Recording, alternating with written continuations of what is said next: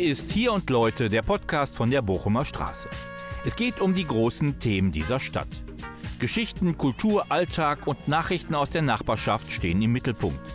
Stadterneuerung, Mobilität, Zuwanderung, neue Projekte und alte Probleme werden betrachtet. Die Nachbarn in den Niederlanden scheinen vieles besser zu machen. Für viele Menschen ist das Land mehr als ein beliebtes Urlaubsziel. Wir schauen uns an, wie es dort mit Mobilität, Sicherheit, Gesundheit, Stadtplanung und dem Zusammenleben aussieht. Was können wir von der niederländischen Lebensart lernen?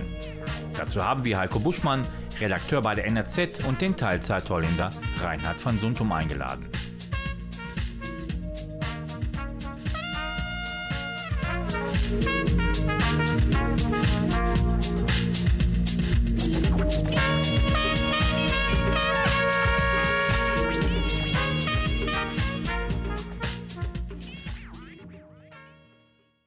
Ja, wir sind wieder in der Trinkhalle bei Hier und Leute, dem Podcast von der Bochumer Straße. Tom, du bist heute der Gastgeber.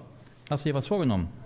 Äh, wir haben gerade schon niederländische äh, Wortfetzen ausgetauscht. Ich habe schon alles zum Besten gegeben, was ich kann, aber ich glaube, die äh, Gäste sind da durchaus beschlagener als ich. Ja, es geht heute um die Niederlande oder wie einige sagen Holland. Und wir haben Gäste, zwei Gäste. Und ja, warum seid ihr hier? Wer seid ihr?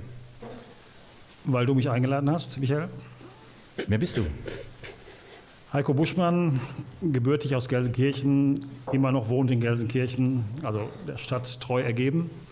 Äh, bin Redakteur bei der NRZ, Neue Ruhr, Neue Rheinzeitung, ist die kleine Schwester der WAZ und ähm, durch unser Erscheinungsgebiet im westlichen Ruhrgebiet und am Niederrhein haben wir einen sehr starken Fokus auf die Niederlande. Ich bin zwar kein Reisereporter, aber in meiner Tätigkeit ähm, relativ häufig äh, im Nachbarland. Unser anderer Gast ist fast ausgewandert. Äh, ja, ich, ich bin Reinhard van Suntum und ich bin Hauer, dass ich hier bin. Und äh, ich bin als Auswanderer ja angekündigt. Hängt damit zusammen, ich war Lehrer bis vor 15 Monaten, glaube ich, und verbringe tatsächlich einen Großteil äh, des Jahres auch in den Niederlanden. Aber meine Familie, meine Freunde, Fortuna Unglück, die Mörtels, die Blauen, die Frauen, alle sind hier und deswegen bin ich, glaube ich, nur Teilzeit-Auswanderer. Aber ich bin seit 25 Jahren, glaube ich, mit Toni. Ja, mit Toni bin ich 40 Jahre zusammen, aber mit meiner Frau Toni seit 25 Jahren ungefähr haben wir ein Häuschen im Kopf von Holland, also im Nordholland. Genauer wollen wir das gar nicht sagen, sonst kommen da so viele Hinweise, also einfach schön und entspannt. Und, aber das weißt du ja auch. Das weiß ich auch, ja. Irgendwas mit Martin. Da kommen wir noch drauf. Ja, ich bin Michael Folger. Ich führe heute so ein bisschen durch, die, durch den Podcast, den wir produzieren. Der hat den schönen Titel von Holland lernen. Vielleicht könnt ihr gleich mal aufklären, ob das überhaupt stimmt. Holland und Niederland ist ja ein Unterschied. Ja, Holland ist eine der Provinzen. Es gibt Gelderland, Flevoland und äh, Brabant und wie die alle heißen. Und wir Deutschen oder ihr Deutschen benutzt Holland als Synonym für die Niederlande. Aber wir meinen eigentlich die Provinz nördlich von Amsterdam und das ist tatsächlich die Provinz Holland. Ich hatte mich gewundert, ob der Ungenauigkeit in deiner Ankündigung. Ja, war schlecht recherchiert wahrscheinlich. Ne? Jetzt haben ja alle, die am Tisch sind, so eine Beziehung zu den Niederlanden, zu Holland. Was ist denn das Besondere für euch? Heiko? Ähm, ich würde mal damit anfangen, äh, mit einem Begriff, der in Niederlanden, um nicht Holland zu sagen, sehr häufig benutzt wird. Das ist gesellig. Gibt es hier auch. Ne? Kann sich jeder was unter vorstellen. Dieses Geselligsein, Zusammensein. Und ähm, das fällt mir als erstes ein, wenn ich über die Niederlande nachdenke. Ich merke das immer, wenn ich vor Ort bin, dieses Gesellige. Das bedeutet, ähm, die Niederländer haben eine ganz andere ähm, Ausgehkultur, eine ganz andere Feierkultur eine ganz andere Kultur, ähm, den Tag zu genießen, genießen. Und ähm, das sieht man in Städten, äh, nicht nur in Amsterdam oder großen Städten, sondern auch in kleinen Dörfern. Pubs, äh, Gastrobetriebe, ähm, Kneipen, Restaurants, die sind immer voll. In der Woche, am Wochenende sowieso. Wie gesagt, nicht nur in Amsterdam und den angesagten Städten, sondern überall. Und dieses Geselligsein, dieses Ausgehen, äh, mit dem Borrel am Nachmittag, äh, mit dem ähm, Dinner am Abend. Ähm, Im Winter, im Dezember, im Januar sitzen die bei zwei Grad draußen auf dem Marktplatz. Ähm, da ist zwar der Heizpilz an oder mm, eine andere Höhensonne. Ähm, ich will nicht sagen, dass das bei uns nicht passiert. Äh, die Leute sitzen auch draußen und treffen sich. Ähm, aber in Niederlanden einfach, ähm, das passiert immer und überall. Und Das ist für mich, das ist im Grunde äh, so ein Lebensgefühl, das Leben genießen ausmacht. Da passt mal ein Einschub jetzt, den ich vorbereitet habe. Peter Alexander, äh, der, der große Song äh, Die kleine Kneipe, äh, ne, die ja deutsche Gemütlichkeit und Geselligkeit, ist im Original ein niederländisches Lied äh, von dem großen Vater Abraham seinerzeit, ne, das äh, Biercafé. Ne? Also, da kann ich nur. Ich dachte von Rudi Carell. Rudi Carell, Sohn aus Alkmaar, ne? ja, ja. ja. Äh, nicht mehr unter uns. Ähm, ich, ich wollte doch zu Heiko noch was sagen. Wir haben uns ja das erste Mal zufällig äh, nicht, nicht getroffen äh, dort unten, aber dieses Wort gesellig, was du gebrauchst, mhm. das heißt wirklich mehr als dieses urdeutsche Geselligkeit. Es ist einfach, wenn man einen schönen Abend mit Nachbarn, ja. mit Freunden oder irgendwo an einer Kneipe hat. Äh, und dieser Spaßfaktor, Toleranzfaktor, der ist viel größer, sich auch selbst nicht ja. so ernst nehmen, zusammen lachen. Äh, von Holland lernen heißt aber auch, äh, es gibt auch vieles, was nicht positiv ist. Ne? Wenn, wenn man so verallgemeinern schon über ein Land spricht, es gibt nicht die Holländer, die Niederländer, die, die im Norden die Friesen schimpfen auf die äh, aus dem Süden, aus Kerkrade. Ja. Ähm, ich die selbst Friesen auch, sind nochmal eine ganz andere Nummer. Äh, ja, ja, wie bei uns. Ne? Äh, aber ich denke, es gibt viele Bereiche, du hast ja auch in deiner Vorankündigung äh, schriftlich einige angemerkt, äh, über Innenstädte, über Mobilität, über Gesundheitswesen wo wir von den Niederlanden tatsächlich lernen können. Wobei das natürlich ähm, ja, relativ groß aufgespielt ist, von Holland lernen, von Niederlande lernen. Ich glaube, das kann keiner hier von uns im Raum äh, komplett beantworten, äh, sondern wir können nur Einblicke geben durch unsere Besuche, beziehungsweise der Rainer durch äh, 30 Jahre äh, ja, halbzeitig vor Ort leben. Ähm, da können wir, glaube ich, nur ein, äh, einige Punkte ansprechen, äh, wo man lernen kann. Äh, aber ich zum Beispiel äh, würde mir jetzt nicht äh, anmaßen zu sagen, in den und den Punkten können wir Deutschen von Niederlanden, Niederländern lernen und ähm, ist auch nicht alles toll, was da läuft. Im Fußball hätten wir lernen können, ne? von der Amsterdamer Akademie ja. haben wir ja versucht zu kopieren. Vielleicht noch an der Stelle, eigentlich sprechen wir hier nicht über Fußball, weil das kommt dann relativ schnell zum Thema Schalke 04. Ach so, das ne. Ich dachte, Hüb Stevens kommt der Hüb nicht? Nee. nee, heute nicht. Heute kommt er nicht. Das wäre ne, nochmal eine Idee vielleicht. Ja, aber Heiko, ich habe natürlich geguckt, was du so geschrieben hast in letzter Zeit und habe ja auch, äh, eine, eine Schlagzeile, genau, es waren relativ wenig Aufrufe, das stimmt, ja. ähm, aus der NRZ. Darum ist Utrecht die Fahrradhauptstadt der Niederlande. Mhm. Vielleicht sogar Europas, weiß ich nicht. Davon kann man doch lernen, oder? Ja, äh, Fahrradfahren ist natürlich ein ähm, ja, exemplarisches Thema, wo man wirklich von Holland, von den Niederlanden lernen kann. Ähm, gerade ein Beispiel auf dem Weg hierhin. Äh, schändlicherweise sind wir mit dem Auto gefahren, meine Frau und ich, und ähm, haben auf der Husemannstraße in der Stadt, äh, hatten wir vor uns einen Radfahrer. Ihr kennt sicherlich alle die Husemannstraße, zweispurig, ist schon relativ eng für Autos und so weiter.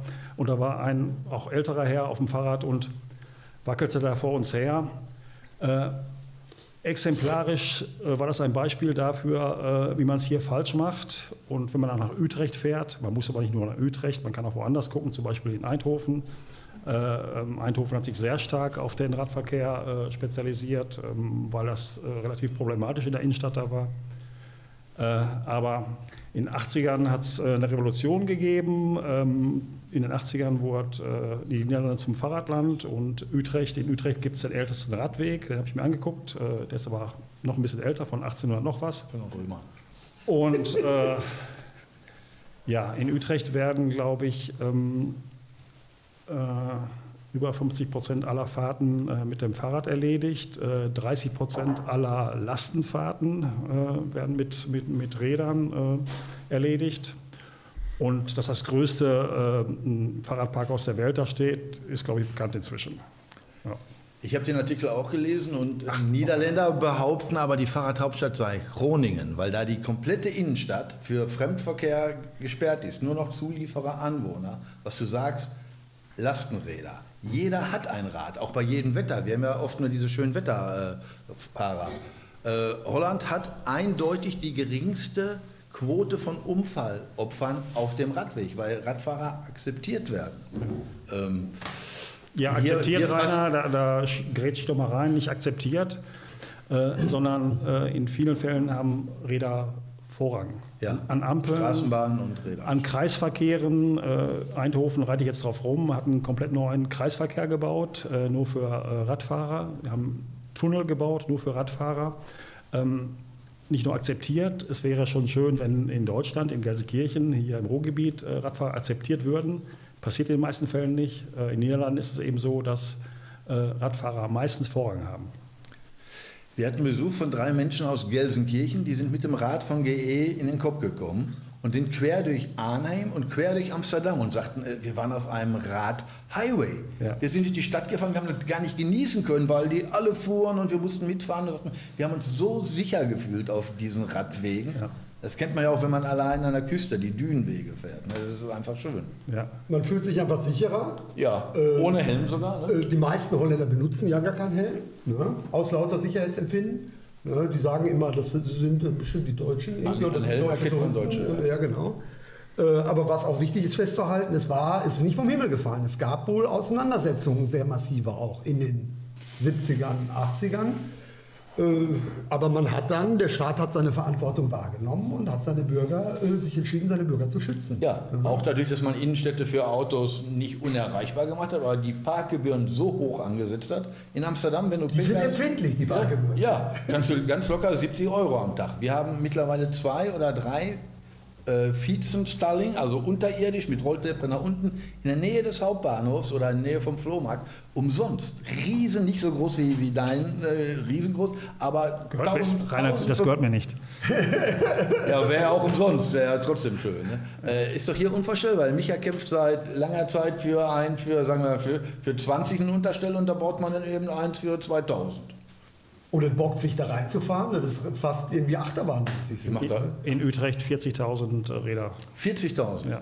Ja, ich meine, man kann die, die Kreuzungen diagonal kreuzen und es gibt auch so Gimmicks, irgendwie Steigungen werden irgendwie äh, ne, architektonisch äh, eingebunden. Äh, ich finde doch, dass man davon lernen kann. Äh, Ja, auch, ja, in dem Punkt auf jeden Fall. Also ich wollte gerade nur sagen, dass man nicht in allen Punkten Nein, von Niederlanden lernen kann, sondern das geht auch wechselseitig. Äh, noch ein Beispiel zum Radfahren. Ähm, was man nicht glaubt, dass Kinder, Schülerinnen und Schüler ähm, in Niederlanden E-Bikes haben. Ähm, die haben teilweise einen längeren Weg zur Schule äh, von den Dörfern ähm, und die fragen ihre Eltern, Papa, Mama, ich möchte auch ein E-Bike haben, weil die, das ist ja kein Freizeitverkehr, sondern die fahren jeden Tag, fahren die morgens zur Schule, teilweise 10, 15 Kilometer bei Wind und Wetter, das ist halt ne, schon mal stürmisch und äh, haben E-Bikes. Also auch das zum Thema Wertschätzung gegenüber äh, dieser Fahrradkultur. Auch die Clubs, das Paradiso zum Beispiel in Amsterdam, hat direkt neben dem Eingang einen Fahrradkeller. Da fährst du runter, hängst dein Fahrrad an den Haken, ziehst nach oben und äh, da passen auch ein paar hundert Räder rein. Ja. Äh, perfekt. Ja. Wir wollen nicht verschweigen, dass auch in Gelsenkirchen ein bisschen was passiert. Ich weiß gar nicht, ob ihr das wisst. Wir sitzen hier auch in der ersten Fahrradzone der Stadt. Ja, habe ich gelesen. Ja. Das ist halt. Äh, Ich sehe nur kein Fahrrad. Na, es fahren nicht so viele Fahrrad, aber es sind jetzt rings, rings ums Quartier ein paar Schilder aufgestellt. Ein blaues Schild mit einem Fahrrad drauf. Michael, hier passiert ein bisschen Stückwerk. Äh, Es wird hier was gemacht, da was gema- gemacht. Ückendorf ist ähm, vielleicht vorbildlich, kann sein, finde ich schön. Äh, Aber du kennst die Diskussion in Bur, äh, Bur City. ähm, Der blaue Streifen, der inzwischen ja so blau-weiß ist, ne? also passend zur Schalke, aber da werden unschuldige Radfahrerinnen und Radfahrer umgemäht von, von Autofahrern, denen es dann nicht breit genug ist. Ähm, das ist einfach, das ist eine Schande. Das ist echt traurig. Ja. Ich meine, es ist ja auch ein gutes Beispiel. Man sieht ja auch, wenn man in den Niederlanden unterwegs ist und die Fahrradfahrer beobachtet, äh, das hatte ich, glaube ich, letztes Mal auch schon mal angemerkt, dann kann man erkennen, wenn es Leute aus Deutschland sind, dann tragen die einen Helm. Die Niederländer tragen keinen Helm. Ja, Das würde ich nicht ja pauschal sagen, aber äh, prozentual erkennt man schon eher die Deutschen an dem, an dem Helm. Wenn wir vielleicht noch mal ein Und bisschen an den, Sa- an den Sandalen. ja, auf den, auf den, an den Sandalen. Fahrrad. Und Krampfader. Und den Socken in den Sandalen, Entschuldigung, ich war nicht komplett. Ja. ja, ich glaube, wir haben heute wirklich gute Gäste. Also ich könnte mir gleich ein Getränk holen, wahrscheinlich. Ja, wir haben niederländisches Bier natürlich da. Habt ihr? Trappistenbier und von der Jopen Brauerei, ja, ja. Ja, wir wollten auch ein bisschen über Getränke sprechen heute, genau. Was ist mit niederländischem Bier? sind wir total richtig. Wolltest du was zum niederländischen Bier sagen? Äh, ja, auch da kann man lernen. Äh, konnte man vor allen Dingen lernen in der Vergangenheit. Äh, meilenweit, Jahre, wenn nicht Jahrzehnte voraus, was die Bierkultur und die, die, die äh, kreative Braukultur angeht. Okay, bei den Industriebieren hat man immer gesagt, da ist Aspirin schon drin, ne? bei Grolsch oder Heineken, ja. aber bei den kleinen Bieren, ja. kleineren Brauereien, äh, stimmt natürlich. Äh, absolut. Ja, es gibt sogar eine Trappistenbrauerei noch in, in Holland, die La, La Trappe. Und und Jopen ist äh, wirklich einer der Vorreiter irgendwie. Die sind auch wunderschön gelegen, irgendwie in einer alten Kirche. Äh, ein, ein, Traum. ne? Machen nur tolle Sachen. Äh, wo fährst du immerhin nach Texel? Nö, ich bin eigentlich da, wo der Baron, das ist ja ein Spitzname auch immer ist, in der Nähe von Alkmaar an der Küste. Da sind wir meistens. Okay, also Texelbier gibt es Texel, genau, hat auch äh, teilweise zum Beispiel die Texelbrauerei macht äh, Dortmunder Export, die. Was? Was? Ja. Texelwitte. Das ist einfach mal ein Bierstil, der hier verloren geht im Ruhrgebiet, ne? weil, weil alle meinen, sie müssen sauerländisches äh, Industriebier saufen. Äh, aber der Holländer weiß, wie es geht. Oder der Niederländer weiß, wie Braukultur geht. Bevor das große Loblied auf die Textilbrauerei und die Braukunst singt, äh, gehört zu Heineken. Äh, das es gibt sicherlich eine kleine Brauerei auf Texel, die äh, nicht so. Es gibt vier Brauereien. Ja, die größte, Wein, die bekannte, die, die, die Texels, äh, gehört zu Heineken inzwischen. Ähm, äh, ja, da melde ich meine Zweifel an. Doch, das wenn, stimmt. Wenn, dann ist es InBev. Ne? Äh, Ach. Aber das, ja, jedenfalls äh, können wir uns, glaube ich, darauf einigen, äh, die, die, die kleine gute Biere mittlerweile. Braukultur ja. ist dort, ja. Wir sind ja öfter auf Sendung. Ich würde sagen, wir schieben da mal einen Faktencheck nach an dem Punkt. Oh ja. Das können wir tun. Ja, vielleicht noch, wir sind ja ein bisschen beim gastronomischen Thema. Also Bier, genau, das ist äh, ganz positiv. Was ist denn mit, sonst mit gastronomischen Angeboten? Was ist mit der niederländischen Küche? Könnt ihr da auch was zu sagen? Ja, kann ich. Ähm, das Klischee vom, äh, von der Frikandel aus der Wand, ähm, das gibt es alles noch. Äh, in den Städten sieht man überall, ne, wir aus dem Ruhrgebiet sind ja so doof, fahren immer nach Venlo. Äh, da gibt es natürlich diese äh, Febo. Febo. Venlo. Febo heißt, Febo. Die, heißt die Kette mit den Automaten. Ja, genau. Und äh, wie gesagt, Pommes oder Frikandel aus der Wand gibt es noch. Ähm, aber ähm, um die niederländische Küche zu beschreiben, ähm, springt man da viel zu kurz, äh, weil äh, es gibt fantastische Restaurants, äh, sicherlich gleichwertig, ähm, was es hier zu essen gibt. Mit hier meine ich überall in Deutschland. Äh, und die niederländische Küche, wie gesagt, Pommes, Frikandel, Bitterballen, ähm, das ist ein Klischee, das ist Fastfood und äh, das spiegelt vielleicht ein Prozent der Küche wieder. Mhm. Auch das kann man gut oder weniger gut machen. Ne? Das, ja. ja. ja.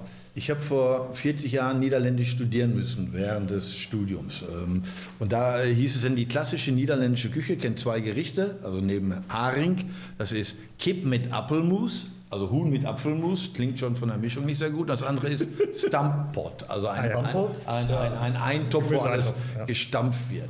Heute muss man, oder nicht heute, seit einigen Jahren kann man fairerweise sagen, äh, durch die Ex-Kolonien hat man äh, auch eine Bevölkerungsschicht, die eine andere Küche brachte und man hat einfach gelernt. Man hat aus allen Ländern ein bisschen was geguckt. Du kannst äh, äh, französisch, spanische Küche, griechische, in normalen niederländischen Restaurants so auch äh, bekommen, mit wechselnder Qualität. Aber viele müssen sich wirklich nicht verstecken.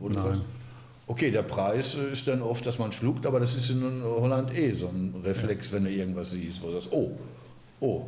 Das ist ja, Warnung äh, vor die, vor, für diejenigen, die da hinfahren und lecker essen gehen möchten. Ähm, wie der Reinhard sagt, äh, ich würde sagen 30, 40 Prozent locker draufschlagen äh, gegenüber den Preisen, die man von hier kennt. Ist echt auch einfache Gerichte, ähm, nichts Tolles. Eine Pizza kostet locker 15, 16 Euro. Ja. Äh, und gut essen gehen, da ist man mit 30, 40 Euro pro Person dabei. Ein bisschen Fisch, äh, ja. Sie, da kann ich mir ist zu Hause ein Aquarium verkaufen, aber.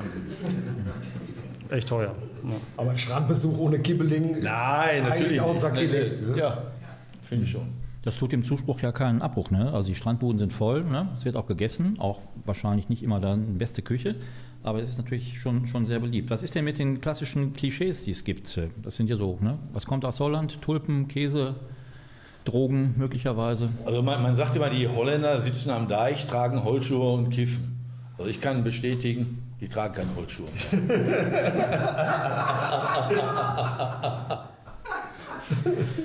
Ja, es gibt ja so eine Exporttabelle. Was meint ihr denn, äh, was äh, vor der Salatgurke steht? Die ist an vierter Stelle, glaube ich. Oh, Habe ich mal nachgeguckt. Das habe ich nicht verstanden. Salatgurke? ist, Salatgurke ist, ist an vierter Stelle als Exportprodukt Okay. der Niederlande. Okay. davor sind noch Tomaten, Ja, Wheat, also genau, das ist Nummer drei. Ist das wirklich noch so? Echt? Das ist wohl so, ja. Angeblich. angeblich Also Tulpen auf jeden Fall Nummer eins, würde ich sagen. Ja, Blumenzwiebeln. Also ja Blumen, also Blumenzwiebeln an sich, aber äh, davon äh, prozentual die meisten Tulpenzwiebeln. Ja. Ja, so ein paar Klischees gibt es dann noch, genau. Ja, wenn man sich mal der Charakteristik der Niederländer ein bisschen annähert, man sagt ja, die sind besonders pragmatisch. Ist das so? Sind die risikobereiter, praktischer im Äh. Alltag und auch in der Bürokratie vielleicht? Pragmatisch, ja. Ähm.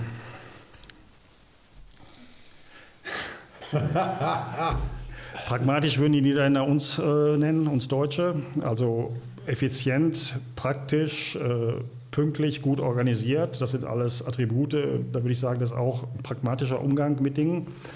Ähm, aus meiner Erfahrung, äh, pragmatisch trifft es eigentlich eher so, wenn man die Niederländer als alte Kaufleute äh, äh, beurteilt. Ähm, dadurch ist das Land reich geworden vor fast 500 Jahren, äh, ne? dadurch, dass halt die Länder auf die Weltmeere geschippert sind und äh, Länder aus, ausgebeutet aus haben, Indien. Nelken und Pfeffer und so weiter äh, Gewürze gekauft haben. Dadurch ist das Land so unfassbar reich geworden. Und das merkt man auch heute noch. Äh, die Niederländer, so nett wie die sind, alle wollen dir was verkaufen ähm, und ähm, darin sind die gut. So, so nett wie die sind, offen, sofort duzen, wir sagen mal bei, bei Klischees oder Charakteristika, äh, duzen, ähm, kumpelig, dabei aber auch ein bisschen oberflächlich, finde ich. Also das Kumpelige ist, ähm, ja, man kommt schnell ins Gespräch, aber dann nicht in die Tiefe, muss ja auch nicht sein. Ein bisschen oberflächlich, aber dieses Pragmatische ist, ähm, ich würde es nicht so bezeichnen.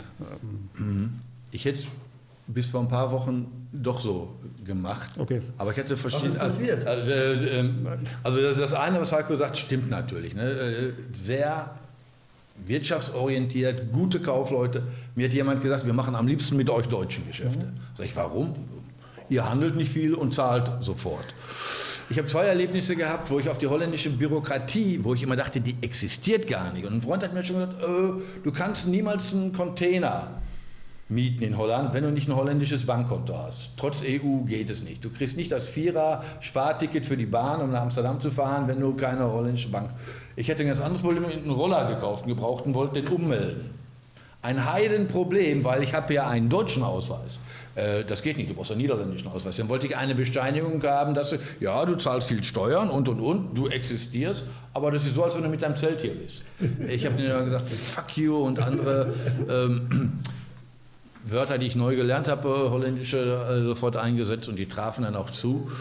Äh, letztendlich habe ich den hier angemeldet und äh, alles ging. Das nächste war, unsere Schildkröte ist weggelaufen. Die ist ein, das ist ein Ausbrecherkönig, die läuft regelmäßig weg, aber wir kriegen die meistens wieder. Es war die sechs Tage weg. Und plötzlich erfahre ich, die sitzt in irgendeinem Tierheim. Gibt so eine Meldestelle, Tierambulanz, alles super, ich habe eine Nummer. Hier an nebenan? Nee, war in Alkmaar, also 25 Kilometer weg. Äh, ich wollte die sehen, ich wollte die nur sehen. Nee, das gerade nicht. Sag ich, wie, wie das gerade nicht, das ist meine. Nee, das, das ist nicht von dir. Sag ich, jawel, ich habe die Meldenummer. Nee, das ist nicht. Sag ich, ey, 5, 4, ey, nee, das ist nicht von... Aber, äh, ein bisschen eher gesagt, Mierenneuker, das heißt... Äh, sind da alle Erwa- äh, Ameisenficker. Äh, viel, äh, äh, äh, nur weil mein Nachbar, ein sehr äh, netter, hilfsbereiter, der, der sagte dann, äh, hey, ich telefoniere auch mal, ich bin ein Leimer, also Leimer ist ein Schleimer, und der hat dann so lange da rumgeschleimt, bis wir hinfahren konnten, Schildkröte erkannt, wiederbekommen, 30 Euro für das Schildkrötentaxi, super. Aber dieser Aufwand, äh, ich habe für einen Moment gedacht, ich wandere aus nach äh, Belgien. Südbelgien. Michael, was du meinst, vielleicht mit pragmatisch oder nicht du, äh, sondern was mit pragmatisch gemeint ist, äh, vielleicht in Richtung äh, Dienstleistungen, Bürokratie. Ähm, da finde ich, äh, das ist auch ein schönes Beispiel, äh, um zu zeigen, wie wir doch von den Niederländern oder Holländern lernen können. Äh, wenn man mal in ein Rathaus geht. Okay. das ist in Deutschland, in Gelsenkirchen, in anderen Städten irgendwie so der Vorhof zur Hölle, finde ich. Äh, man trifft da auf Leute, die einfach keinen Bock haben, dein Anliegen zu bearbeiten. Ähm, zumal es ja schon gar nicht online geht. Ne? Also gelsenkirchen.de habt ihr mal versucht, einen Termin zu kriegen für äh, neuen Perso oder irgendeine Dienstleistung. Ähm, wenn überhaupt, dann in drei Monaten, aber eigentlich nicht verfügbar. Äh, wenn man einen Termin kriegt und auf, aufs Amt geht, trifft man dort auf Leute, die ähm, ja, ich will nicht verallgemeinern, es gibt auch nette Leute, aber bei manchen schlägt dir der blanke Hass entgegen oder, oder zumindest voll, Das ist immerhin eine Reaktion. Ja, genau. vollkommen, vollkommene Ablehnung. Ähm, ich war auf einer Reise im äh, Arnheim Sevener. Ich war in Sevener in einem Gebäude. Ähm, da war die Behörde, war das Amt untergebracht. Das war also nicht ein reines äh, Amtsgebäude wie Hans Sachshaus oder so oder Rathaus Buhr, sondern äh, das war ein Gebäude, das wurde auch eben von der Stadtgemeinde genutzt. Du kommst da rein, äh, eine ganz offene, freundliche Atmosphäre, am Empfang freundliche Menschen. Äh, ich wollte ja da nichts, sondern war da verabredet äh, wegen einer anderen Geschichte, aber ich, ich wollte ja da kein, ähm, sag mal, eine Behördendienstleistung äh, ähm, äh, annehmen und ähm, Zwei Meter weiter ist eine Kaffeebude, ähm, ganz freundlich. Man kann sich erstmal hinsetzen, Kaffee trinken, man kommt ins Gespräch, man wird willkommen geheißen. Darauf wollte ich hinaus. Wieder ein bisschen rumgeschwafelt, aber willkommen heißen, das ist nicht, was ich mit einer deutschen Behörde äh, in Verbindung bringe. Und in den Niederlanden habe ich das sofort erlebt. Also nicht nur in Sevener, ich sage jetzt nicht mal, das war ein Beispiel, sondern es gibt mehrere. Und ähm, das ist einfach schön, weil so soll Dienstleistung sein. Der Begriff Dienstleistung äh, impliziert das ja schon. So.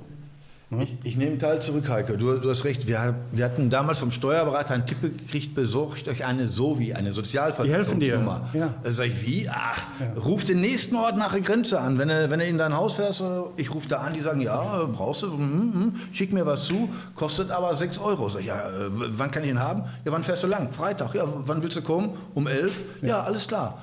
Ganz nett, ganz freundlich angeklopft. Ach ja, wir warten schon hier. Äh, vielen Dank, viel Spaß. Jetzt können Sie in den Niederlanden arbeiten. Ja. Äh, wollten wir gar nicht, aber das war Bürgernähe gelebt. Bürgernähe, perfekt. Und das ist eben auch pragmatisch, was du gerade sagtest, weil ich so ein bisschen äh, abgelehnt hatte als Begriff. Aber ähm, was Dienstleistung angeht, wirklich sehr fortschrittlich, äh, bürgernah entgegenkommt und ähm, eben auch Module, die zur Verfügung gestellt werden, also Bürokratie. Das geht alles online und so weiter. Und ähm, in 20 Jahren sind wir auch so weit.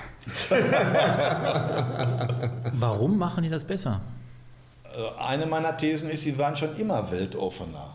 Ja, allein dadurch, dass das Land ja so klein ist, ja vergleichbar mit Nordrhein-Westfalen, Einwohnerzahl, Fläche, Ja. und dass keine Filme zum Beispiel äh, oder ganz wenig Filme übersetzt werden. Ja. Deswegen sprechen auch junge Menschen relativ gut Deutsch, besser Englisch als der Durchschnitt hier, Ja. weil die gucken Filme im Original und damit äh, kommen auch Einflüsse aus anderen Ländern ganz anders rüber. Ja. Und die Holländer reisen gerne, jetzt nicht nur dieses Vorurteil mit dem Wohnwagen, sondern du triffst überall äh, Holländer und die schleppen, die machen genau das, was vielleicht jetzt ihr Thema ist, von anderen Ländern lernen, was Positives mit nach Hause bringen. Sei es Methadonfreigabe äh, oder 433-System. Um, Du bist ja beim Fußball, ja. nee, das ist Handball. Ich muss den Torwart noch. 433 ist Instagram. Ich bin da nicht auf dem neuesten, natürlich nicht. Handball, Handball spielen doch keine ich 10 bin da Leute. nicht auf dem neuesten Stand. Ich dachte, die, äh, äh, gerade die Drogenpolitik wäre gar nicht mehr so liberal. Äh, Also mit Liberalität müssen wir sowieso mal irgendwie den Scheinwerfer draufhalten, Ja. da auch wo es weh tut. Ne? Es ist natürlich, man war auch früher äh, rechtspopulistisch offen und Ja, es ja, äh, ja, Gewalt, äh, Immer noch, äh, immer noch. Terroranschläge ne, äh, Ja, haben den. Staat empfindlich getroffen. Ne, noch lange bevor das bei uns so weit Ich wollte jetzt nicht das hohe Lied der Coffeeshops singen. Ne? Das, ist, das ist eh auch teilweise Arbeitsplätze oder auch unehrlich. Ne? Jeder darf so und so viel Gramm kaufen, wo die Coffeeshops aber die paar Kilos her haben. Da sind die wieder so in so einer Grauzone. Die dürfen das eigentlich gar nicht. Ich meinte, äh, die Großstädte hatten Heroinprobleme in den 80ern, in den 90ern. Das haben die im Griff gekriegt. Die siehst du heute gar nicht mehr, diese äh, Busse mit den abgedunkelten Scheiben, wo wie an der Bushaltestelle Leute standen, die eben das Problem hatten. Dann gingen die Menschen rein, haben Pinchen Methadon bekommen und raus. Und mittlerweile gehen die Da aber war es in Deutschland noch undenkbar. Ja, ja, ja, ja. Gut, da war die CSU noch in der Regierung wahrscheinlich. Aber es gibt auch Stimmen, die sagen, es sei äh, verheerend gescheitert, diese Ja. äh, ne, Drogenpolitik.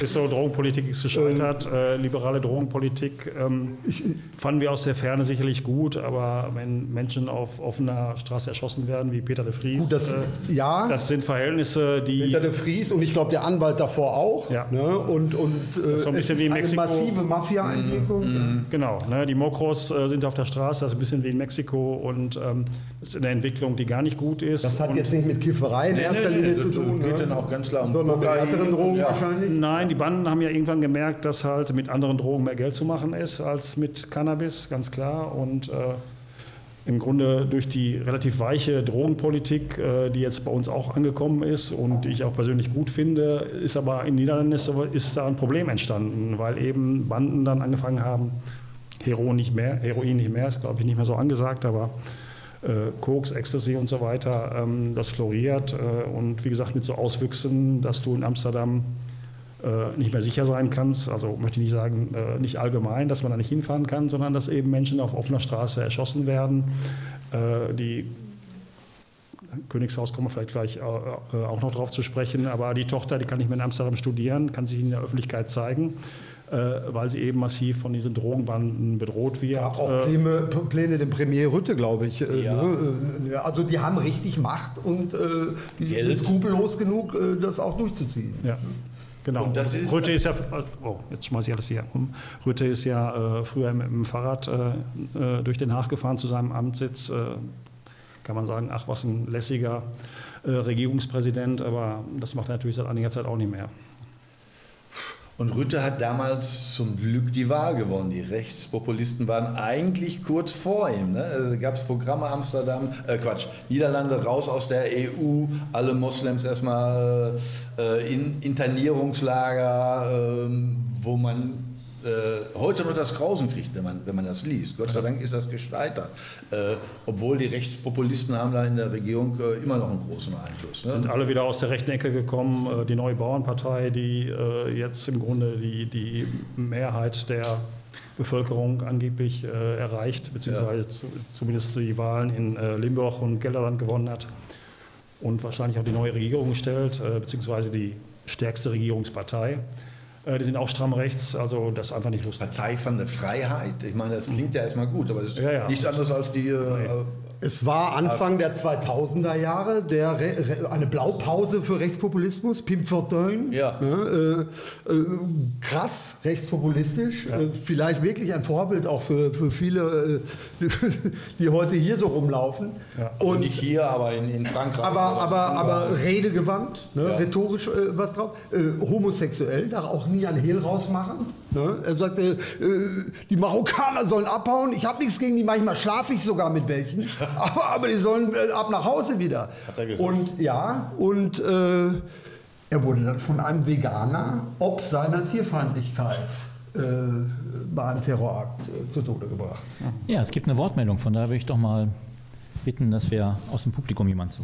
Ja, jetzt werfe ich uns natürlich historisch zurück auf ein paar Minuten zum Thema Untertan und Bürger. Also ich glaube, der in, äh, die Liberalität und die Bürgerfreundlichkeit der Verwaltung. Äh, In Deutschland ist der Begriff des Bürgers an den Zwillingsbruder Untertan gekoppelt. Äh, Es könnte sein, ist jetzt nur so eine These, dass das bei den Niederländern nicht der Fall ist. Denn die Niederländer haben in der historischen DNA den Freiheitskampf gegen die Spanier. Ein kleines Volk, das sich wehrt gegen eine Übermacht in Europa. Äh, Das haben wir Deutschen nie geschafft, einen solchen Freiheitskampf. 48, 1848 ist gescheitert. Vielleicht spielt das eine Rolle, dass man dort die Bürger des Landes eben nicht an den Begriff Untertan koppelt, sondern als jemand, der auch historisch den Kampf für Freiheit geführt hat. Wenn man sich die großen historischen äh, niederländischen Maler anguckt, wie sie die bürgerliche Gesellschaft abbilden, dann sind das stolze, freiheitliche Menschen, die Kohle im Rücken haben natürlich, die, aber, die aber eben auch Freiheit ausstrahlen. Solche Gemälde kenne ich auch in der deutschen Geschichte nicht unbedingt. Also die Abbildung eines solchen Bürgertums, das sich seiner äh, wirtschaftlichen Macht und seiner politischen Freiheit gleichzeitig bewusst ist. Und mit solchen Leuten kann man nicht umspringen wie die deutsche Verwaltung, die einem den Eindruck vermittelt, ich störe die Menschen, die dort im Hans-Haxhaus sitzen, in ihrer Freizeit. Ja, ist ja so. Nur so als These, mal so als Idee. Das äußert sich ja auch, ähm, du hast vollkommen recht, du hast sogar ein bisschen mehr Plan als wir. Ähm, es äußert sich auch äh, zum Beispiel äh, in, der, in Zeiten der Corona-Pandemie. Äh, da gab es ja massive Ausschreitungen, äh, unter anderem in Enskede und in äh, Eindhoven, glaube ich, Rotterdam, ähm, als die nächtliche Ausgangssperre verhängt wurde. Ähm, in der Corona-Politik hat Rütte so einen Wischiwaschi-Kurs gefahren. Äh, anfangs, ach, ist ja gar nicht, nicht so schlimm. Dann alles dicht machen bis hin zur äh, ähm, stärksten ähm, Freiheitsbeschränkung, eben nächtliche Ausgangssperre, die wir hier auch teilweise hatten, aber ähm, nicht so ähm, krass extrem wie in den Niederlanden. Und da sind die Leute auf die Straße gegangen. Ähm, die Leute sind nicht gewohnt, ähm, dass von oben was bestimmt wird. So, ne? Die Regierung, das wird nicht einfach so hingenommen wird hier auch nicht einfach so hingenommen in Deutschland, das will ich gar nicht sagen, aber der Protest ist da sehr viel stärker und sehr viel äh, schneller gewalttätig. Ähm, ähnlich in Frankreich vielleicht. In Wobei Frankreich die Statistik ein bisschen für die deutsche und gegen die niederländische äh, Corona-Politik so. äh, habe ich so gelesen. Tote betreffend. Ja, überhaupt die Zahlen irgendwie. Also es ist, glaube ich, äh, allgemeiner Konsens, dass die Deutschen ein bisschen besser durchgekommen sind. Mhm. Als die Öffnungen waren, waren übrigens bei in, den- in den Biercafés auch natürlich irgendwie, die waren voll mit Deutschen, die da gesessen haben. Ja, das meinte ich ja. Ne? Also, Ja. wie gesagt, Rütte hat da so einen Zickzackkurs gefahren, der äh, wenig nachvollziehbar war. Und ähm, wie gesagt, von erst ist egal, wir machen so weiter. Wir möchten als, als Staat, als Volk nichts bestimmen. Das kommt nicht gut an bei den Bürgerinnen und Bürgern. Bis hin zu äh, eben den schwersten Maßnahmen. 21 bis 5 Uhr darf niemand auf der Straße sein. Ja. Das war wenig nachvollziehbar. Also, Ja. ne, Da war der deutsche Mittelweg bis hin zu strengeren Maßnahmen war eigentlich für uns nachvollziehbar, finde ich. Reden wir noch über Monarchie irgendwann? Wollte ich jetzt gerade so, ansprechen. okay. Genau. In einem anderen Podcast. In einem, in einem anderen. Weil das Thema ist ja schon mal kurz angesprochen worden. Das ist ja eine liberale Gesellschaft, so kommt es zumindest rüber. Jetzt haben die allerdings auch ein Königshaus, was natürlich vielleicht nicht ganz so zusammenpasst. In Deutschland gibt es ja auch viele Menschen, die gerne wieder einen König haben. Die kommen dann allerdings eher aus einer anderen Ecke, würde ich schon sehen, meistens aus einer rechten Ecke. Äh, Wie passt das denn zusammen? Man, das ist ja eher so ein bisschen Folklore von hier betrachtet. Genau, der Begriff, äh, du hast ihn gesagt, der ist Folklore. Ähm, Das Königshaus, ähm, ja, einmal im Jahr feiert man einen Königstag. Das ist ein weiterer Grund, um auf die Straße zu gehen und zu trinken. Und ähm, ansonsten äh, lehnt inzwischen eine Mehrheit äh, das Königshaus ab, beziehungsweise ist nicht damit einverstanden, dass dieses Königshaus so viel Geld kostet. Ja, neuerdings. Ne? Äh. Also bis es noch den Königinnentag kam, danach gab es einen Bruch, hängt A damit zusammen, dass äh, Prinz äh, Pilzchen sich so wenig äh, ernsthaft geäußert hat zu den Verbrechen äh, in Surinam und äh, in den anderen Kolonien. Ja. Das andere ist der Königinnentag, den hat man zelebriert. Das, ich ich habe es geliebt. Alle, alle in Orange. Äh, Flohmärkte, Band, äh, jeder konnte machen, was er wollte. Das war ein Zeichen von Freiheit. Und was Bernd vorhin mit den Bürgern sagte, das resultiert natürlich aus dem Befreiungskampf gegen die Spanier. Da kommt das auch, äh, das Haus von Oranje, ne, deswegen auch Oranje Boven, die, die, die, die Fahne. Ähm, die Nation, äh, ja, und da habe ich äh, fast Streit gehabt mit meinem besten Freund, ist ein Amsterdamer, und dann sage ich, hör doch mal, was die singen. Die singen immer Hand aufs Herz und, dann, und irgendwann mal setzen die aus und der Text ist dann Wilhelm von Oranien bin ich von deutschem Blut. Und das, mein Freund, das ist ein Übersetzungsfehler, das steht da nicht. Ja, der, Das, das leugnen die. der preußische Stamm. Ne? Ja, Genau, das, deswegen sind wir auch die, nicht nur die Moffen, sondern auch die, die, die Also das, das äh, Ich dachte, das wissen, wissen alle Niederländer. ja, äh, es gab eine große Verehrung für das Könighaus, aber das endete mit dem Tod von, wie, wie ist sie, Beatrix oder ich bin die Beatrice? Nee. Ähm, Wobei, wie du sagst, ist, man hat gefeiert. Es gab Ja. Konzerte, es gab Flohmärkte. Ja. Man hat jetzt nicht besonders seine Königs- oder, oder seine äh, Treue zur, zur aber, aber die Kosten, die äh, diese königliche Familie mit allem, mit ihren Schlössern, mit dem Taschengeld, mit dem Sicherheitsdienst, äh, das steht in keinem regelrecht äh, nachweisbaren Zusammenhang mit dem, was die wirklich reinbringen. Klar nehmen die äh, Aufgaben wahr. Würde ich für den Kurs auch machen. Du bist in Rente, glaube ich. Bisschen oder? mehr als Mindestlohn. Ja, du hast jetzt die deutsche Verbindung schon angesprochen im Königshaus, aber es gibt natürlich auch eine deutsch-niederländische Geschichte, die nicht so erfreulich war im Zweiten Weltkrieg. Und danach gab es natürlich auch viele Ressentiments gegenüber den Deutschen. Ist davon noch was zu spüren heute oder hat sich das so geändert, dass man sagen kann, dass man sich eher schätzt? Das ist generationsbedingt. Die Älteren, die noch äh, ja, Nachkriegsgeneration bzw. Zeitzeugen aus dem Krieg gibt es ja kaum noch. Äh, wenige, aber die Älteren, da kann man schon noch auf Ressentiments stoßen, äh, dass sie dir nicht um den Hals fallen, wenn die hören, du bist Deutscher. Ähm, das habe ich schon erlebt. Ähm, und äh, bei den Jüngeren, also nachfolgenden Generationen, ähm, da merkt man das nicht. Also da sind wir halt, äh, wir sind die Nachbarn, wir sind willkommen, äh, ob im Urlaub oder. Ich fühle mich bei den Jüngeren jetzt einfach mal angesprochen. Das ist, äh, klar. wir waren immer schon, äh, äh, meine Familie war immer schon, weil, weil eine Schwester in einem Kloster in, äh, in den Niederlanden war, schon immer nach Holland gefahren. Und ich kenne das aus, aus Erzählungen, als ich noch nicht dabei war oder als ich ein kleines Kind war. Da gab es harte Re- Ressentiments. Da wurden Spiegel abgetreten und so weiter. Äh, alles nicht besonders verwunderlich, aber das war eben so. Äh, in meiner Generation muss ich sagen, das ist. Also- es hat sich in Luft aufgelöst. ältere Menschen sagten, da war ich aber Jugendlicher, dein Opa hat im Krieg mein Fahrrad geklaut.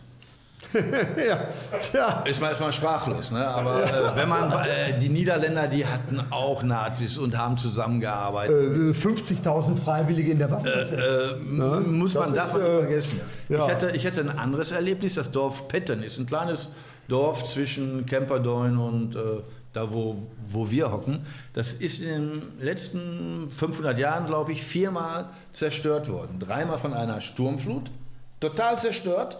Und äh, beim vierten Mal von den Nazis, weil die dachten, wenn, Atlantik- wenn die Atlantiklandung geschieht, könnte das auch da geschehen. War ein Riesenstrand. Äh, also war das Dorf im Weg für die äh, Geschossbahn. Da hat man eben das Dorf zum vierten Mal platt gemacht.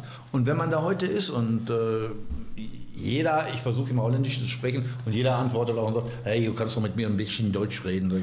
Das möchte ich eigentlich gar nicht, aber äh, kaum spürbar, kaum spürbar, oder? also. Nein. Ich war vor zwei Wochen in der Provinz Drenthe, da ist das äh, Camp Westerbork. Früher Durchgangslager, äh, hatte als Lager verschiedene Funktionen und als eben die, der niederländische Teil dieser unsäglichen Geschichte im Zweiten Weltkrieg, Besatzung durch die äh, Nazis, ähm, kann man da nachvollziehen. Ähm, ist halt ein Ort zum Schaudern, ähm, zwischendurch abgerissen worden. Äh, also ist im Grunde nicht so ein ja, immer bestehender Erinnerungsort wie Auschwitz zum Beispiel, aber ähm, wenn man diesen Teil der Geschichte erleben will, muss man dahin. Äh, zwei Stunden Fahrt. Wie gesagt, ist in Drenthe, ist in einer Provinz, die ähm, nicht so bekannt ist, ähm, grenzt ans Emsland. Und Michael, ich weiß ja nicht dein äh, Timetable oder Ablaufplan hier, ob wir noch auf sowas zu sprechen kommen. Es gibt Podcasts, die gehen zwei, drei Stunden, also das kriegen wir hin. Ach du Krach, ja. Nein, keine Angst, also wir machen nicht ganz Ja. so lang. Ja, also, 90 Minuten sind immer so unsere Ja, Grenze. reicht, reicht auch. Naja, genau. ja äh, dramatisch, furchtbar natürlich, ne, wie alles, was damit zusammenhängt, aber äh, es gibt da noch so besonders dramatische Sachen wie zum Beispiel der, der Fliegerangriff der Deutsche auf Rotterdam war nicht mehr nötig, Ja, ja. weil, weil äh, die Niederländer sich schon ergeben hatten. Das haben die äh, Fliegerstaffeln nicht mitgekriegt. Äh, die ganze Anne, der ganze Anne Frank-Komplex, irgendwie übrigens Literaturtipp. Das ist nicht nur Anne Frank wegen Anne Frank und dramatisch und es ist auch große Literatur irgendwie. Ne? Äh, Nochmal angemerkt, vielleicht in den Shownotes können wir, können wir das schreiben. Äh, ja, äh, fürchterlich. Und äh, Seyß Inquart war der Statthalter Hitlers äh, in Holland. Ein, ein Schwein, wie es äh, Niederer nicht mehr ging, der dann auch in Nürnberg äh, dem Strick überantwortet wurde. Äh, besonders dramatisch auch, äh, die, die, die Niederländer dachten schon, sie seien befreit. Und die äh, alliierten Verbände hielten es aber für strategisch günstiger, äh, das Ruhrgebiet einzukesseln. Und somit kam es noch zu einem Hungerwinter. Ne? Da gibt es spezielle niederländische Vokabeln für, die besonders grausam waren. Tom, weil du auch gerade Rotterdam sagtest, äh, ich fragte in meinem besten Freund vor vielen Jahren, sag ich, immer, ich war noch nie in Rotterdam. Haben die auch so eine historische Altstadt wie, wie Alkmaar oder Das ist so der? Klassiker, ja. Und da sagt er, Ja. die habt ihr kaputt gemacht. Sag ich, die haben wir kaputt gemacht? Ja, das war schon Krieg zu Ende. Sag ich, warte mal, du bist auch Deutscher. Naja, vor 40 Jahren, jetzt bin ich kein Deutscher. Ja. Ihr Deutschen habt Rotterdam kaputt gemacht. Nee, da war der Krieg nicht zu Ende, sondern äh, das war im Grunde der erste große Bombenangriff äh, 1940. Ja. Äh, Niederlande hat schon kapituliert, und, äh, aber ähm, Hitler hat gesagt, komm, mal schön reinfliegen. Ja, ja. Übrigens, als direkte Folge davon gab es, äh, äh, haben die Engländer irgendwie auch, auch sich berufen gefühlt, auch Luftangriffe natürlich. Kurz danach war Coventry. Es gab äh, kurz nach Rotterdam die ersten Angriffe auf Gelsenkirchen-Scholven. Ne? Das war quasi der Freibrief und zwar völlig zu Recht. Ne? Jetzt ist alles möglich. Utrecht sollte das nächste Ziel werden ähm, am darauffolgenden Tag, aber wenn man heute durch Utrecht geht, sieht man, äh, dass zum Glück äh, abgewendet worden. Ja, Moment. Ich meine, auch der Aufbau Rotterdams ist äh, deutlich besser gelungen als äh, die meisten äh, äh, Ja, Stadt, Stadtplanung. Stadtplanung steht auch noch auf unserem Zettel. Ja. Das machen wir gleich noch. Jeder verdammte Rastplatz ist architektonisch interessanter in den Niederlanden irgendwie. Ja, und, und überall ist ein bisschen Wasser vor und kleine Fische und Wasserpflänzchen und Enten und Ich versuche mal hier mit dem Thema Pragmatismus eine Überleitung zum anderen Thema. Das schaffen wir vielleicht. Äh, Was mir beim letzten Besuch aufgefallen ist, es war ja während Corona so, dass an den Strandaufgängen zu den Buden auch äh, solche Spender für Desinfektionsmittel platziert waren. Die gibt es noch, aber man hat als kurzerhand einfach da jetzt Sonnenschutzmittel eingefüllt, weil das ja eine sinnvolle Geschichte ist. Einfach mal ausprobiert, um zu gucken, ob es funktioniert, ist eine gute Idee, aber hat natürlich auch was damit zu tun, dass die Niederlande auch mit dem Klimawandel zu kämpfen haben. Zumindest ist im Moment es ja wohl so, dass das Wetter ein anderes ist, wo man früher hier losgefahren ist und im Sommer und es war dann dort, wenn es hier warm war, nass und ein bisschen kühl, ist das jetzt anders. Haben die damit äh, ein Problem oder ist das eher auch eine Sache, die das Geschäft vielleicht noch ein bisschen fördert erstmal? Also das mit der Sonnenmilch stimmt natürlich. Das, man fing in Schulen an, auch in, auf vielen Schulhöfen stehen die Spender. In Kalanzog, wenn man die große Treppe hochgeht, äh, steht einer. Kostenlos Sonnenmilch, äh, weil man hat natürlich Angst vor Hautkrebs. Die Ozoneinstrahlung War ist wohl auch den Zahlen geschuldet. Äh, ne? Sind das andere- Hautkrebsraten auch hochgegangen. Das andere ist natürlich, die Niederlande heißen ja nicht umsonst Niederlande. Der Großteil liegt eben unter Meeresniveau.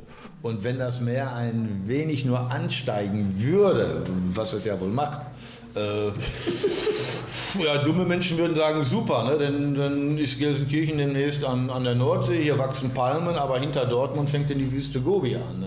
D- Das ist Realität und die Holländer haben das rechtzeitig erkannt. Du kennst das auch bei Petten, äh, Sandträgensee, da hat man einen Deich damals errichtet vor äh, in den 40er, 50er Jahren aus Kopfsteinpflaster, das sah eklig aus. Da war ein Deich, da endete das Meer und es gab keinen Strand, nichts. Irgendwann mal fingen die an, ein Projekt zu starten. Ach, den Deich lassen wir stehen, wir drängen das Meer einfach zurück. Da habe ich jemanden gefragt, wie drängt man das Meer zurück? Ja, nicht viel, vielleicht 300, 400 Meter. Aha. Ja, wir pumpen hinten Sand raus. Das haben die über Jahre gemacht. Das ist heute eine künstliche Dünenlandschaft. Wer das nicht weiß, von Pette nach Kemperdorn, glaube ich, sieben Kilometer. Man hat zusätzlichen Strand, ohne dass da ein Fluss mündet, dass da ein, ein, ein, ein Ort ist, äh, wo du sieben Kilometer am Strand lang wandern kannst. Und wer das nicht weiß, jetzt in den drei, vier Jahren sind die Dünen bewachsen, man hat die gut bepflanzt. Der alte Deich liegt im Hintergrund, die alte Strandbude liegt im Landesinneren mehr oder weniger. Äh, das war Notwendigkeit, aber auch Ökologie äh, gepaart mit äh, Pragmatismus, dass sie gesagt haben, okay, wenn das Meer kommt, haben wir zwei Chancen, aber die beste ist, wir sorgen dafür, dass es gar nicht kommt. Also im Wassermanagement macht man den Niederländern nichts vor, muss man sagen. Das äh, lange gelebte Praxis äh, seit Jahrzehnten, was Herr Rainer schon sagt, dass ähm, an der Küste die Deiche werden nicht nur immer höher, sondern äh, werden auch teilweise neu angelegt. Ähm, ich war auf einer Reise, war ich bei Rotterdam. Äh, Umgebung Rotterdam ist eben eine große Region, die komplett un unter Null liegt. Äh, der tiefste Ort ist äh, minus 6,8 Meter. Äh, Nieuwekerk an der Eifel äh, heißt das, das ist 20 Kilometer vor Rotterdam. Und ähm, da hatte ich nicht nur eins der, äh, der Rathaus- und Behördenerlebnisse, von denen ich gerade erzählt habe, ne, wo das alles so wunderbar war, sondern eben auch, da ging es um Wassermanagement. Und da hat mir äh, der Stadtverwalter erklärt, dass sie äh, genau an dem Flecken, wo es eigentlich am gefährlichsten ist, Stichwort Klimawandel, ansteigende Meeresspiegel und so weiter, ein neues Dorf bauen. Ein neues Dorf auf minus, fast minus acht Metern.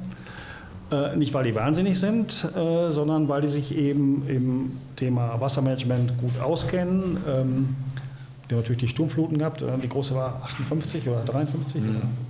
So ja, 50er Jahre. 50er Jahre. Ähm, das Meer, das kann immer mal wieder kommen, äh, durch den Klimawandel sowieso.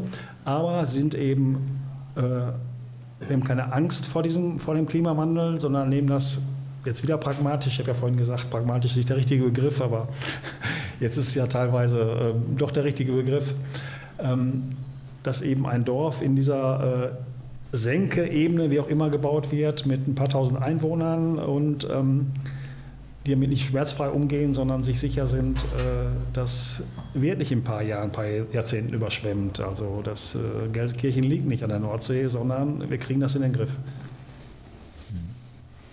Ja, auch die, die Holländer gibt. Ne? Die, die, Innenstädte sind auch nicht so aufgeladen. Ne? Da gibt es genauso Kopfsteinpflaster und Häuser, aber es gibt viel mehr Grün, äh, was man hier jetzt gerade versucht auf der Weberstraße so als Mini-Forest. Äh, auch dass überall Wasser ist. Das ist natürlich einerseits der Entwässerung geschuldet, das Krachtensystem, aber auch jeder Neubau sorgt dafür, dass da ähm, ein bisschen Wasser und eine kleine Brücke ist. Allein wenn du da durchfährst, das sind Neubauten, die sind architektonisch schöner als unsere, ein bisschen avantgardist, wo du sagst, ey, sie sieht aus wie ein, wie ein, wie ein Schiff oder äh, und immer Bezug zum Wasser. Ja. Und das äh, gibt doch auch einen Wohlfühl.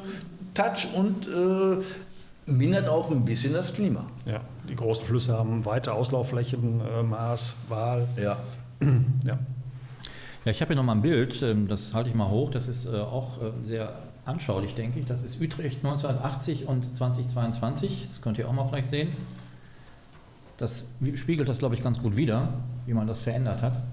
Das heißt also, die Verbindung zum Wasser führt auch dazu, dass es bei der Stadtentwicklung vielleicht etwas besser läuft. Ja, das ist und Katha hast, Katharinensinger. Hm?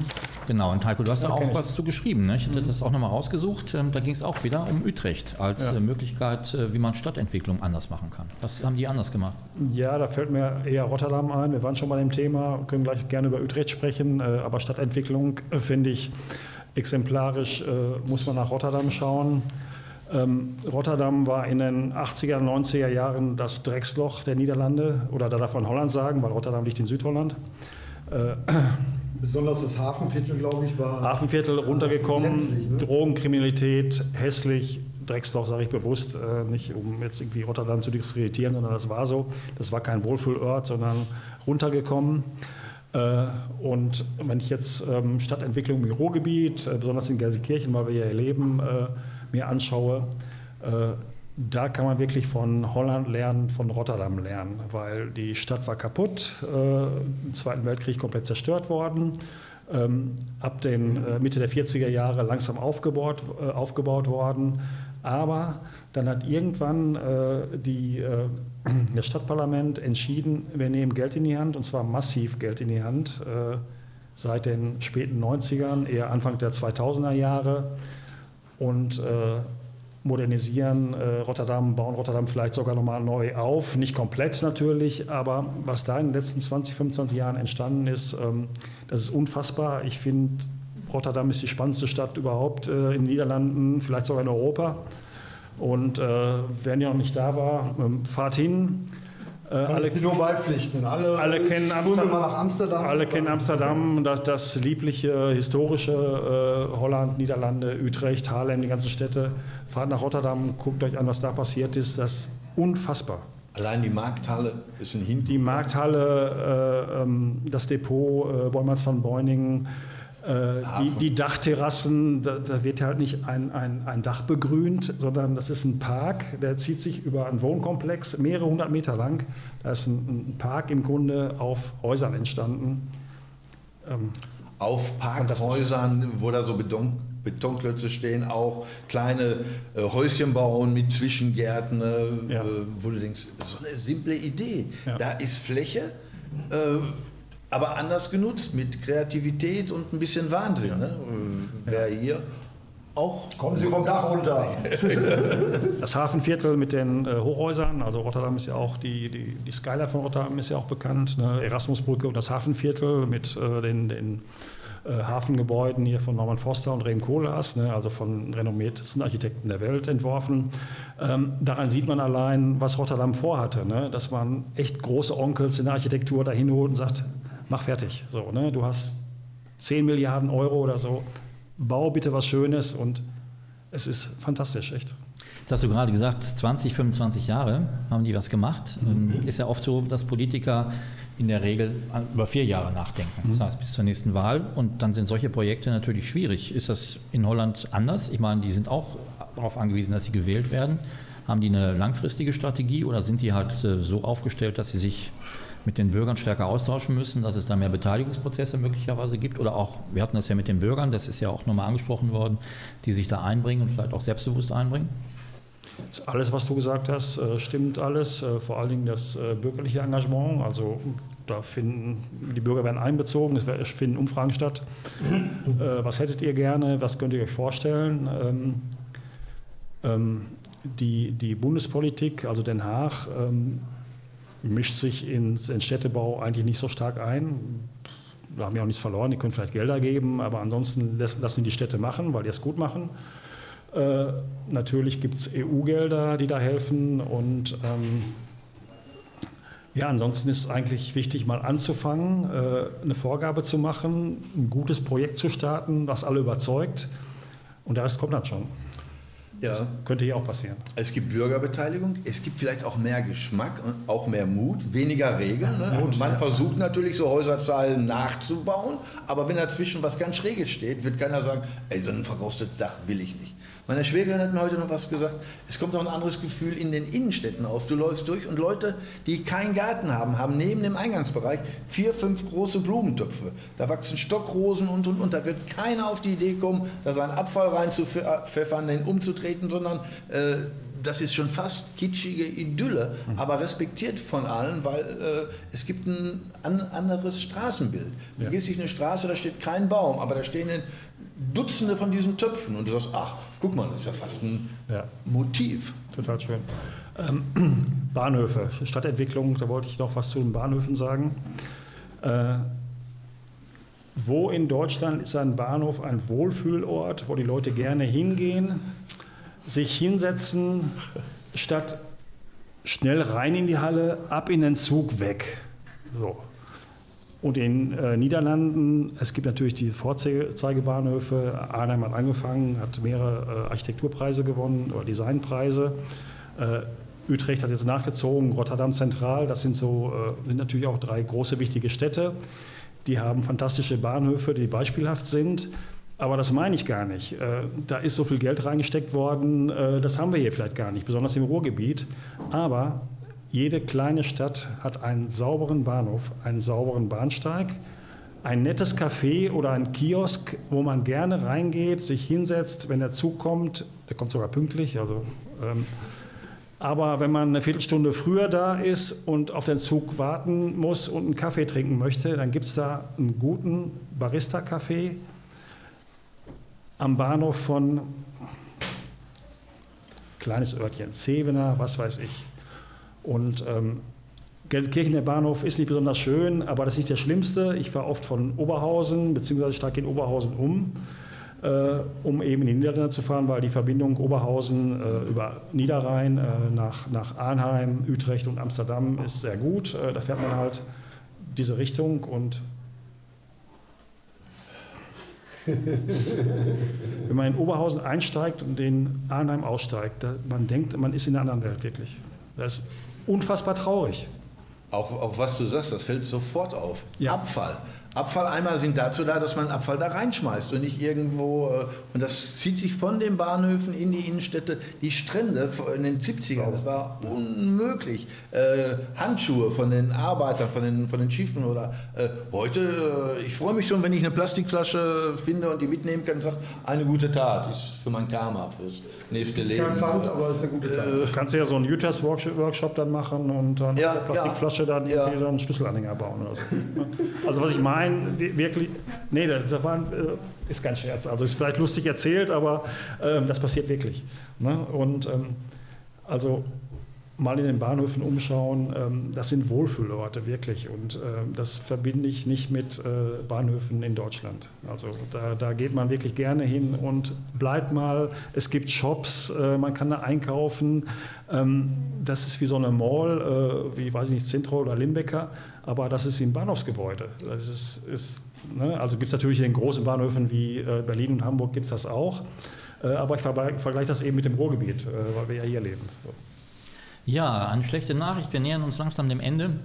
Jetzt schaue ich nochmal ins Publikum. Habt ihr noch ein Stichwort, eine Frage, ein Thema? Sonst würde ich von meiner Liste noch eins vielleicht ansprechen. Scheint nicht der Fall zu sein. Ich habe hier noch einen Punkt stehen, das passt eigentlich zu dem, was wir auch bisher besprochen haben, dass äh, es da ganz schön zu leben ist in den Niederlanden, dass es ganz, viele Sachen ganz gut laufen. Hier steht noch das Thema Gesundheit. Habt ihr denn dazu was zu sagen? Wie ist das mit der Gesundheit, mit dem Gesundheitssystem? Also in den niederländischen Krankenhäusern ist angeblich dieser Krankenhaus, heißt der Keim oder Virus? Äh, keine Ahnung. Die verschiedensten Keime, äh, äh, unbekannt, marginal. Unbekannt, weil man da einfach äh, andere Vorsorge trifft. Übrigens die ganze Verwandtschaft, von der ich eben erzählt habe, die auch immer, sagen wir mal, kritisch, auch ob der Erfahrungen irgendwie eingestellt waren, die sagen jetzt in den letzten Jahren, seitdem das mit den Keimen raus ist, das ist ja großartig, ne? das müssen wir genauso machen. Und ja, wahrscheinlich haben sie recht. Ja, es ist äh, zehnmal höher, ne, die ernsthaften Infektionen. Ja, das ist, äh, ich habe da ein Interview mit einem, einem äh, Universitätsprofessor gelesen. Der sagt ja, wir haben hier 30 Fälle. Bei einem ähnlich großen Einzugsgebiet in Deutschland sind es 300. Zum Thema Kranken Achso, Entschuldigung. Nee, nee. Zum Thema Krankenhaus erzähle ich mal eine Anekdote. Der Rainer hat mir das okay gegeben. Ähm, ist über 20 Jahre her, war der erste Urlaub mit unserer kleinen Tochter geworden. Äh, wir waren in dem Ort, in dem äh, Rainer und Claudi auch ihr Häuschen haben. Äh, ich bin nachts aus dem Bett gefallen, nicht weil ich besoffen war, sondern. Beim Sex? Auch nicht beim Sex. Ach so, hast du aber. Haben wir dir erzählt, ne? Sondern äh, wir hatten so einen billigen Bungalow, es waren Etagenbetten. Mein Sohn ist aus dem Bett gefallen, er hat unten äh, ähm, geschlafen und ich bin oben aus dem Bett gefallen mit der Lippe auf den Stuhl geknallt. Das ganze, das ganze Zimmer äh, voll, war blutüberströmt. So konnte ich aber nicht sehen. Hat meine Frau dann gesehen. Und ist dann auf, dem, äh, auf diesem ähm, Bungalowpark rumgelaufen, um Hilfe zu holen. Und war dann bei Rainer und seinen Kumpels. So habt ihr euch kennengelernt? Ja, das war zwei Uhr oder drei Uhr. Das war, das war schon früh. War nachts. Äh, die, Rainer und die Kumpels haben jetzt gute Tipps gegeben, fahrt nach Alkmaar ins Krankenhaus, waren aber jetzt nicht dazu in der Lage, ähm, also von uns konnte keiner fahren. uns dahin zu fahren. Aha! Und dann sind wir nachts ins Krankenhaus gekommen, äh, Lippe ist genäht worden, es waren nette Ärzte da und so weiter, es war alles in Ordnung, es war sauber, ich habe mir keinen Keim angefangen. Ähm, ähm, ja, das war so ein Krankenhauserlebnis. Insgesamt zum Gesundheitswesen in Niederlanden kann ich nicht so viel sagen. Ich glaube, das ist genauso gut wie unser. Äh, genauso gut. Ja. Also ich, ich war noch nie im Krankenhaus. Es ist deutlich günstiger, habe ich sagen. Du hast ja schon mal. Ja. Äh, aber mir fällt zum Beispiel auf, äh, äh, Alkohol, der stärker ist als Bier oder Wein, bekommt man nicht mehr äh, in den Supermärkten. Man muss immer raus und in eine extra Schnapsabteilung. Mittlerweile ist das sogar mit Zigaretten so. Andererseits kann ich, äh, und das ist das einzige Lebensmittel oder das einzige Gut, was mir spontan einfällt, was in den Niederlanden tatsächlich noch billiger ist als in Deutschland, das ist Medizin, weil da eine geringere Steuer drauf ist. Ja. Du kriegst Paracetamol, ich meine jetzt keine Reklame, für 49 Cent bei Jumbo, Aldi, weiß der Teufel was. Ja, auch in so. Apotheken halt. Ibuprofen oder so in der Apotheke kaufen kostet 3 Euro noch was. Ist, ja, ist günstig. Ja. ja. In, in, äh, in jedem Supermarkt findest du Abteilungen mit Kopfschmerzmitteln, äh, was natürlich auch äh, dazu verleitet, eher was zu kaufen und äh, einzuwerfen. Äh.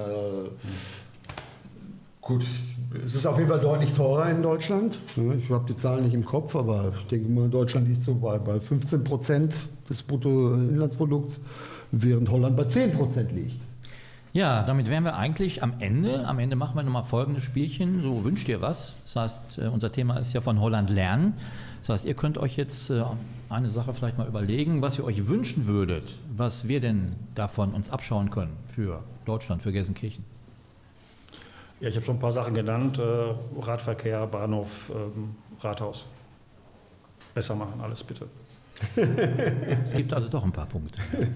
Den Mut zu freundlichen Innenstädten. Wenn man an kleine Orte denkt, du kennst Schagen, das, sind, das, ist, ist, ist, ein größeres Dorf, eine Kirche, rundherum Kneipen, Restaurants, voll, dass ich immer denke, der Durchschnittsholländer muss 7000 netto verdienen die Kneipen sind voll, die Rauskur, äh, Rausgehkultur ist, ist eine andere. Leute sind viel eher bereit, sich mit Freunden zu treffen und draußen zu sitzen. Dann fast wieder beim Anfang. Gesellig, gesellig sein. Ja. Und das betrifft halt nicht nur die Hotspots, sondern das in jedem kleinen Dörfchen. Ja.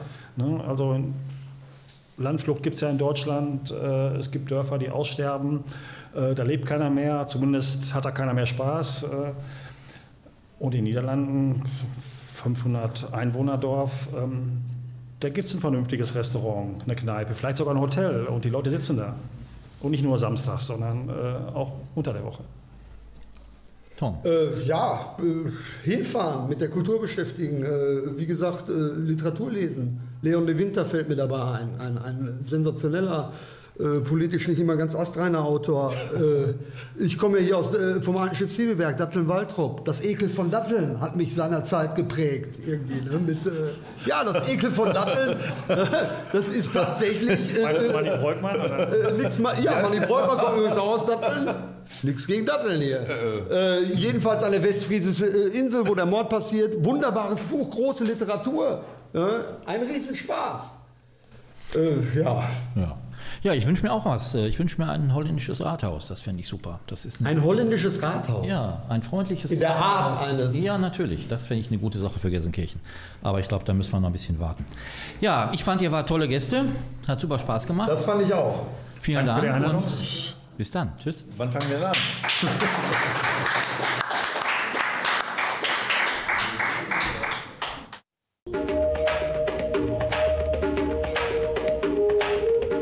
Der Podcast Hier und Leute kann über alle bekannten Plattformen abgerufen werden. Weitere Informationen und Hintergründe zu den Beiträgen gibt es auf der Internetseite Emscher Glück auf!